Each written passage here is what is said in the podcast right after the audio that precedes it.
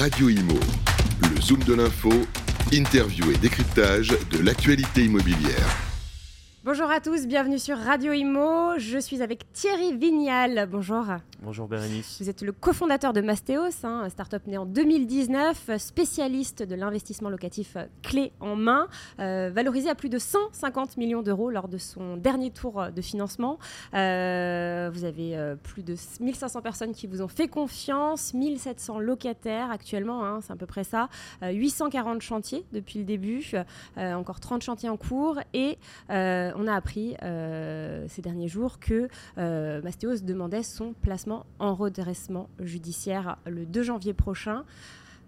Qu'est-ce qui s'est passé? Ah, On est au croisement de deux crises, euh, la crise de l'immobilier. Euh, dont, tout le monde est au courant, on, vit un cataclysme absolu sur le marché où il n'y a plus une transaction, plus un prêt, euh, une crise du logement. Et, c'est dû aux taux qui ont quadruplé en un an. Qui sont passés de 1 à 4% C'est ça, en 12 mois. Et donc quand on est une start-up qui est ultra dépendante des taux comme Mastéos, et ultra dépendante du financement venture capital, et bien en fait la, double crise, parce que c'est aussi une crise du VC, Qui, où les financements s'assèchent, et nous on est dépendant de ces gens-là pour continuer à croître.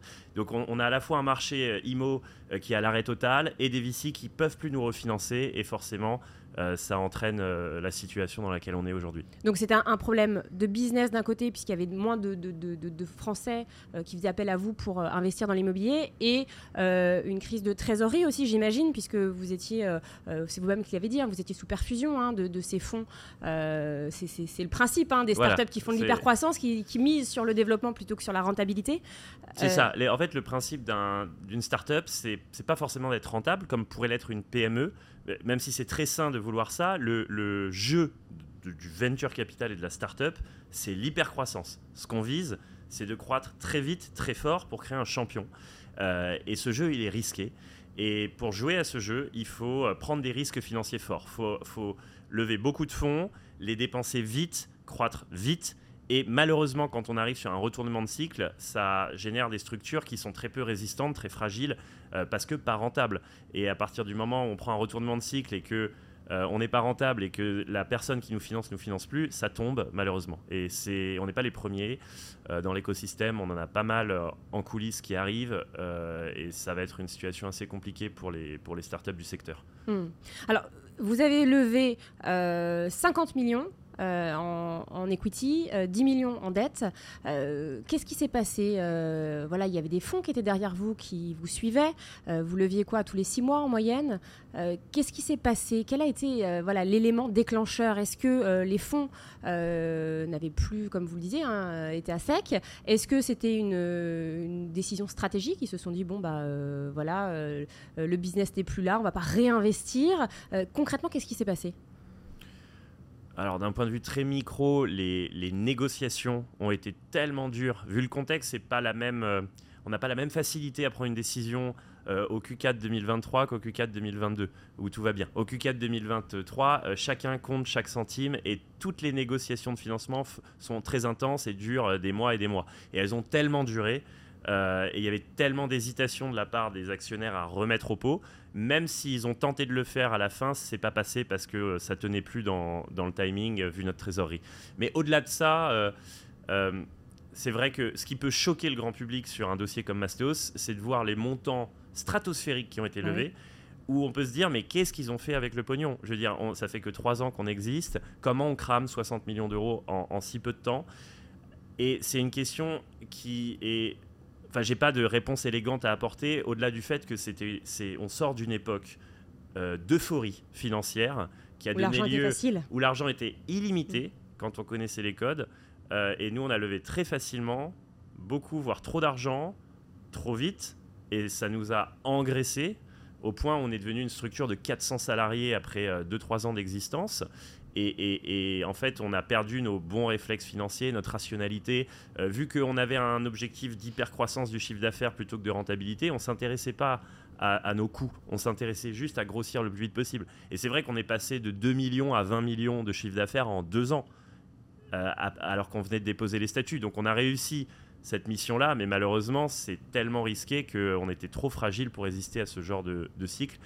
Et pour répondre, oui, c'est facile de c'est assez facile de dépenser 60 millions, il suffit de recruter beaucoup et de Bah, faire c'est ça, beaucoup parce de 400 marketing. collaborateurs, euh, c'est c'est- c'est- c'est un- c'est un- une grosse une ressource. énorme masse salariale. Euh, En face, on a, on a 20 millions de chiffre d'affaires annuel, Ouais. mais euh, cet argent investi par les fonds de venture capital, il n'est pas destiné à être placé sur un livret A ou sur un compte épargne en non, cas de coup dur. être utilisé tout de C'est suite. c'est littéralement, on n'a on pas le droit de faire autre chose que de le dépenser puisqu'on va lever tous les six mois et que ça fait partie euh, du schéma de financement. Est-ce qu'il y a eu des, des- des erreurs de gestion? Est-ce que justement, là vous parlez d'hypercroissance, est-ce que euh, euh, peut-être que les coûts auraient pu être un peu plus maîtrisés euh, avec une croissance peut-être un petit peu moins forte? Est-ce que c'est quelque chose qui aurait été possible ça? Et est-ce que c'est quelque chose que, que vous referiez différemment? Bien sûr, bien sûr. Évidemment, à partir du moment où une société arrive en redressement, c'est qu'il y a eu des erreurs. C'est, on peut mettre la faute au marché immobilier qui est mort, mais il y a un moment, euh, on a clairement grossi trop vite, on a trop recruté, on n'a pas fait attention à la dépense, et ça, c'est une véritable erreur que je regrette. euh, et je referai les choses différemment. Je pense qu'il faut. à- Maintenant qu'on est rentré dans une période plus saine financièrement où l'argent est moins facile, euh, on a de meilleurs réflexes en termes de, de structure de coûts et c'est très bien. Euh, le marché sera plus sélectif sur des modèles de, de business qui, qui sont plus résistants au cycle et où les fondateurs euh, sont, sont plus euh, centimiers. Ouais. C'est vrai que c'est intéressant ce que vous dites euh, quand l'argent ne vaut rien, ben, on perd les réflexes. Et c'est ce qui s'est passé. Euh, je reprends aussi ce que vous avez dit tout à l'heure. En fait, c'est une histoire de timing, ce, ce placement en redressement judiciaire. Ça aurait pu être évité? Je pense que si on dézoome à fond, à partir du moment où le marché IMO est à l'arrêt et qu'il n'y a plus de VC, euh, timing, politique euh, ou autre, on, on- on- on finit dans le mur quoi qu'il arrive. C'est impossible de résister à un contexte aussi défavorable. Euh, même si on avait été euh, au centimètre sur la gestion, je pense qu'on ne peut pas résister à l'environnement actuel euh, où emprunter coûte plus cher que le rendement qu'on offre. Enfin, c'est c'est impossible. C'est comme opérer un restaurant en plein confinement. quoi. Il n'y a pas de business à faire. Donc on serait allé dans le mur de toute façon.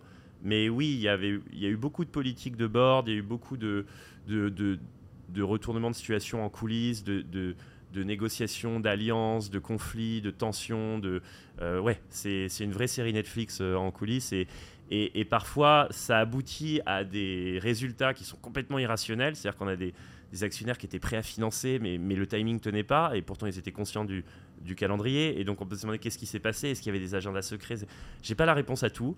Mais de toute manière, on en est là. C'est la crise. euh, et malheureusement, tous mes concurrents partent au tapis dans pas longtemps. Et c'est un véritable, euh, euh, c'est une véritable hécatombe. C'est vrai que vous n'êtes pas les seuls. Ça touche aussi euh, d'autres métiers, hein, les notaires, le bâtiment, euh, les agents immobiliers.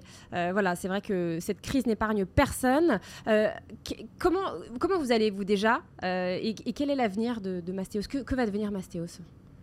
À titre personnel, j'ai vraiment l'habitude de vivre euh, des, des moments très intenses depuis la création de Mastéos parce que ça a été euh, les montagnes russes depuis le début. hein. On- on- très très vite, on a levé euh, 60 millions, on est passé de 2 à 400 salariés, de, euh, de 0 à 20 millions de chiffre d'affaires en, en des temps records.